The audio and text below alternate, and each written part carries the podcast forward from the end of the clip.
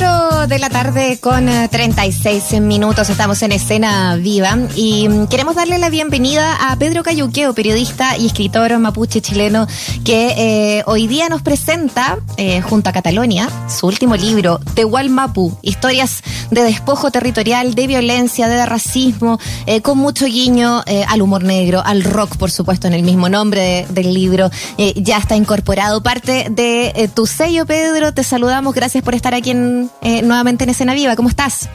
¿Qué tal, Muriel? Muy bien, un gusto estar en contacto con ustedes. Oye, eh, bueno, eh, sin duda eh, un momento también eh, importante para hablar de la defensa de los territorios, de nuestros de nuestros eh, recursos naturales y minerales. Justamente estábamos viendo que a modo de noticia estaba estaba saliendo ahí en todas partes ya que la mm, Corte de Copiapó dictó una orden de no innovar y suspendió el proceso de licitación del litio. y esto habla todavía, ¿no? De cómo los gobiernos eh, eh, y no solo uno, ¿no? Quizás eh, ahí está muy presente eso también en, en, tu escritura en general. Han, han, permitido y han acogido también el abuso de nuestros recursos durante tanto tiempo. ¿Cómo, ¿Cómo abordas también desde aquí? Yo diría que ahí está el, el gran, yo diría, dudo del conflicto, porque estamos hablando de paradigmas culturales que entienden cosas distintas respecto del desarrollo, el progreso y la relación que establecen los colectivos, los seres humanos con la naturaleza. Eh, para un mapuche en particular es, curioso eh, eh, entender que se le llame recursos naturales a lo que nosotros denominamos hitrofil moñén, o sea, a, a toda la vida que nos acompaña en la Tierra. Claro. Claro, eh, ahí eh, eh, es, es, como las distinciones también, ¿no? Como el, el, hecho de separarlas. Estamos demasiado acostumbrados a categorizar y separar una cosa y la otra, y en esta cosmovisión todo tiene que ver, es parte de.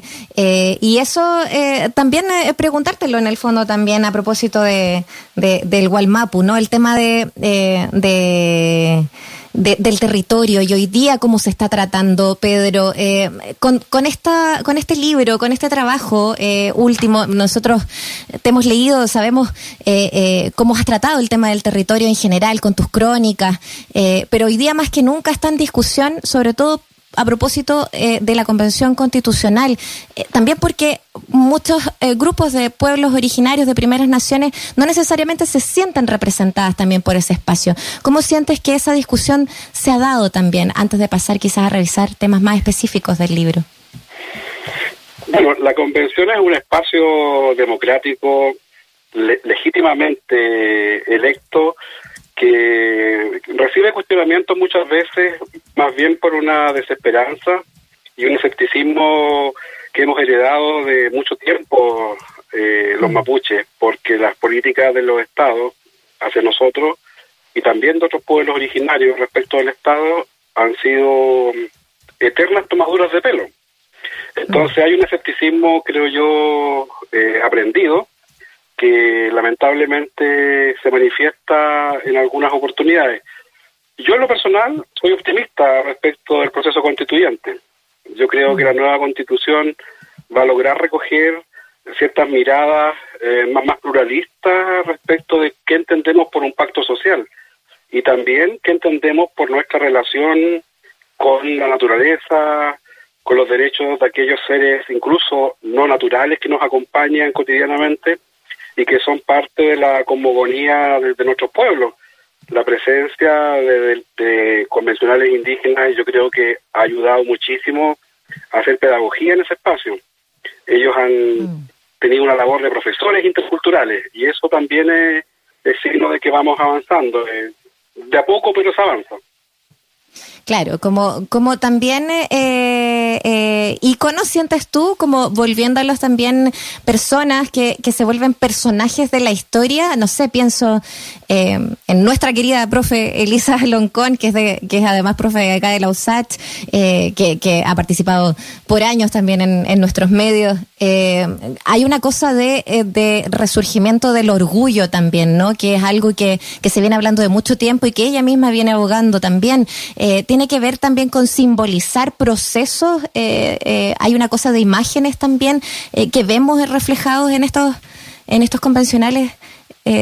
por ejemplo, de los escaños reservados, hay, hay algo ahí que, apoya también desde la comunidad, ¿no? Sí, absolutamente. Los cambios culturales eh, pasan muchas veces también por eh, actos simbólicos de reparación que son muy valiosos eh, de cara, digamos, a las nuevas generaciones. La, presencia, por ejemplo, hoy día tan normal, tan habitual de la bandera mapuche, que está presente en actos públicos, está presente en manifestaciones, está presente en incluso conciertos de rock o actividades culturales masivas, mm. impacta profundamente en los niños y niñas que crecen validando la diversidad, incluso validando las identidades múltiples. Eso en mi época de niño no sucedía. Yo, yo, yo fui de la generación que fue niño y para nosotros la sirenización forzada la sufrimos desde muy temprana edad. No, no, no había espacio para otra identidad, no había espacio para, para una bandera nuestra, por ejemplo. Y eso que hoy día aparece como un, un acto simbólico, eh, tiene una... ¿Aló? Sí, ¿aló? Ahí sí. ¿Sí? Eh, claro, ahí, ahí te estábamos escuchando y, me parece que se cortó en un momento ahí la comunicación, pero bueno, eh, parte de que bueno que tenemos aquí con nosotros en, en Escena Viva, estamos hablando con Pedro Cayuqueo, periodista, escritor mapuche, eh, que nos acompaña con esta mm, con este libro que se llama The Wall Mapu, con esta referencia también, obviamente, al rock, al, al, disco de Pink Floyd también, y justamente entre medio sale una, una, una crónica que, que se llama The Wall Mapu, que es de 2018, eh, de octubre también de 2018 en, en la tercera, ¿no? Eh, sobre cuando Roger Waters eh, anunció que que una banda de rock mapuche lo iba a acompañar en sus conciertos. Eh, y de ahí, obviamente, también eh, hablar eh, en torno a esta imagen y a estos simbolismos. Me parece muy, muy notable también quizás recordar a propósito de, esa, mm, de ese escrito, Pedro, cómo, cómo, se va vinculando también, por ejemplo, el tema del rock. Tú lo nombrabas recién, algunas presentaciones, algunos conciertos, la música, cómo se va tiñendo y cómo de pronto desde fuera también nos llega también el masazo eh, de, ver nuestros valores culturales? Bueno, yo soy un promotor del cambio cultural.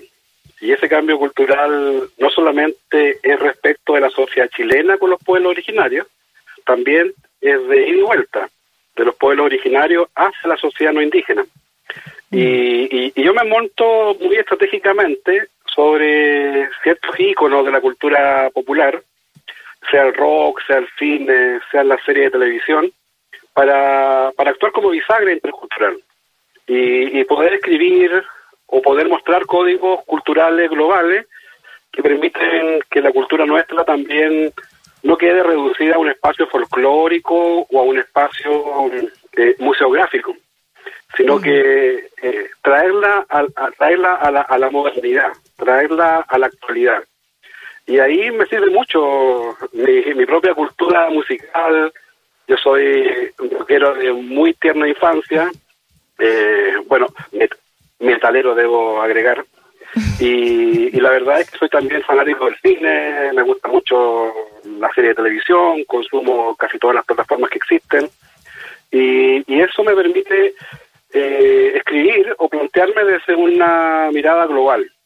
Y eso ayuda mucho a que la sociedad no indígena conecte con, nuestros temas, no desde un paternalismo ni desde una mirada, lo decía anteriormente, folclórica, sino como una cultura que transita que desde la mano incluso con la cultura no indígena y que están llamadas a convivir y están llamadas a convivir en sus propios códigos culturales, pero también mezclando los códigos culturales. Y, y de Walmapu, que es ese guiño a Pink Floyd, eh, ha permitido que mucha gente que sin estar interesada en los temas indígenas, pero que sí le, gusta el rock, por ejemplo, o, tiene esa referencia en su vida, eh, haya comprado el libro, lo haya leído y después me haya escrito manifestándome su alegría de haber descubierto un mundo que no conocían. Mm. Igual es interesante que, por ejemplo, eh, a propósito del mismo libro y estas historias, eh, son, son eh, muchos los lugares donde las has las ha mostrado, ¿no? Ya sea eh, publicadas eh, en La Tercera o en algún eh, diario, eh, en La Nación, en, en, algún diario de región como el Austral de Temuco o el periódico Asquintúe. es parte de ir mostrando una una forma también de, de, de, como tú decías, eh, sacarlo de, de, lo folclórico porque es algo que está vivo, eh, algo que está pasando, que, se, que es un presente y que no solamente se, se queda en un solo lugar geográfico. Eh, ¿Cómo ves justamente esa, esa instalación o esa desinstalación de eh, la persona de proveniente de pueblo originario, ya no solo en mapuche, ¿no? de, de cualquier pueblo originario, sacándola de un lugar geográfico. Eh, ¿Es posible entenderlo mejor hoy día? Pero yo siento que eso es lo que vivimos finalmente. Sí, yo creo que es un esfuerzo que tenemos que hacer quienes actuamos de portavoces no oficiales de los temas indígenas. Eh, yo en mi caso como escritor o periodista, hay otros que lo harán desde la dirigencia política, otros lo vienen haciendo desde la academia, o la ñaña Elisa, que tiene una larga trayectoria académica ahí en la USACH. Y la verdad es que un desafío que tenemos nosotros es tocar las teclas indicadas. Y tocar la tecla indicada significa eh, encontrar la forma de conectar con aquel con aquella persona no indígena para que, para que nos vea como un igual. No nos vea como una cultura superior, que sería una idea absurda, pero que tampoco nos vea como una cultura inferior a la cual hay que conservar, proteger o, o, mimar, como sucede a veces en política. Sino que nos vea como un igual, como una como culturas que tienen su, muchas cosas por las cuales sentirse orgulloso, pero que probablemente también tienen cosas por las cuales sentir vergüenza. Y esa relación de, igual a igual es una sana relación intercultural. Y ahí yo creo que en el último tiempo muchísimos y muchísimas personas de pueblo originario, no solamente mapuche, han estado tocando la tecla indicada, una sinfónica intercultural bellísima. Y ahí están pianistas como Majani Teave, están artistas visuales como Sebastián Carfuqueo, y nuestro premio nacional, el Icura Chihuahua, los, convencionales indígenas que están ahí en la convención, etcétera. Eh, siento que estamos viviendo un renacimiento cultural indígena que está dialogando con la sociedad chilena. Y eso es muy bonito. Claro. Claro, es muy bonito eso que dice, ¿eh? Eh, como bueno, desde la sinfónica, de, como los colores que genera eh, y, la diversidad, pero como tú dices, no desde, desde un diálogo sano y no de, superioridades, no de paternalismo, qué necesario es, ello, ¿no?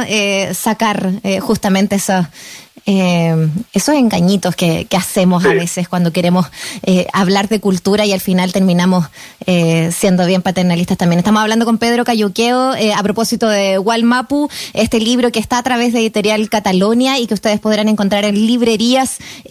son historias que también remiten, obviamente, como en muchos de tus otros libros y en, tus textos habitualmente, a historias de pronto que te, te, encontraste con gente en la calle, lo que te dijo alguien en un viaje, en un taxi en este caso la historia de, ah, historias de, de, gente que, eh, que vivió en un territorio, en una comunidad y que salen de ella, esas historias que siguen siendo súper súper presentes hoy día. ¿Cómo, eh, cómo siente que también se, se van eh, mezclando o se van em, materializando también los textos reunidos aquí con respecto a eso, con respecto a esas, a esas personas que cuyas eh, cuyos periodos de niñez eh, Pedro, eh, fueron a lo mejor de vergüenza y hoy día son de orgullo o que mm, reniegan todavía. ¿Cuánto de eso está todavía presente?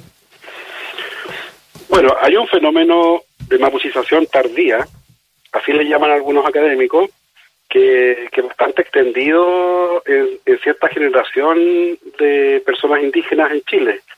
esto también pasa, obviamente, esto en Argentina mi, escritura se caracteriza por abordar los temas mapuche en ambos lados de la cordillera. El caso es que hubieron generaciones de mapuches en Chile y Argentina que sufrieron una discriminación, eh, un racismo eh, abierto eh, en décadas pasadas. Y ellos tardíamente, a veces ya mayores de 50, incluso en la tercera edad, se han ido encontrando con su identidad, han ido recuperando la memoria familiar y producto del conflicto, producto de este, de, este auge desde el tema a nivel político, a nivel comunicacional, a nivel cultural. Y ese proceso de reencontrarse con su identidad, créeme que es un proceso muy sanador. Las mm. personas que caminan por la vida sin una identidad, yo siento que son personas incompletas.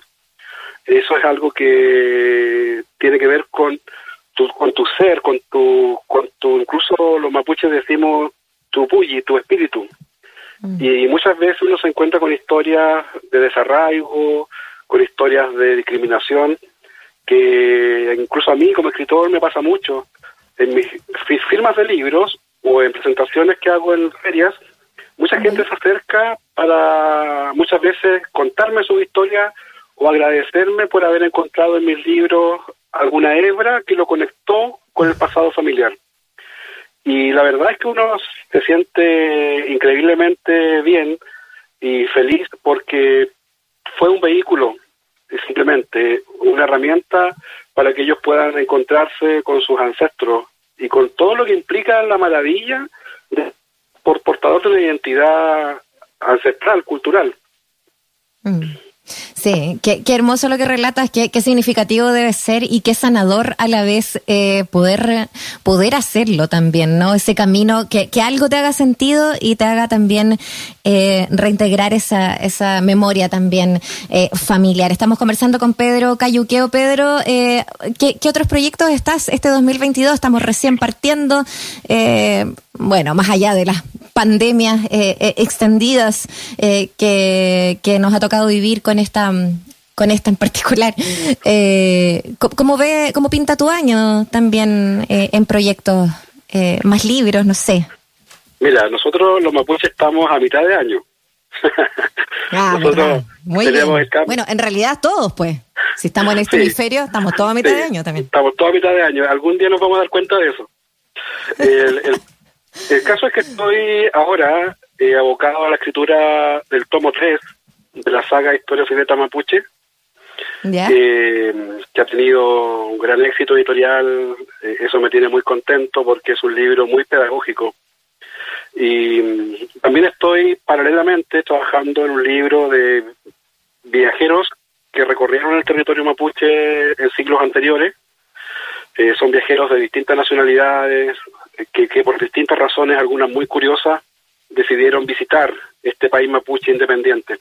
Y lo más fascinante de todo es que dejaron testimonio, dejaron memorias, dejaron diarios de viaje, algunos los he tenido que traducir desde el inglés o desde el alemán, eh, pero son historias fascinantes que, que quiero que los lectores las puedan leer, estudiar, porque dan cuenta de cómo era la sociedad mapuche.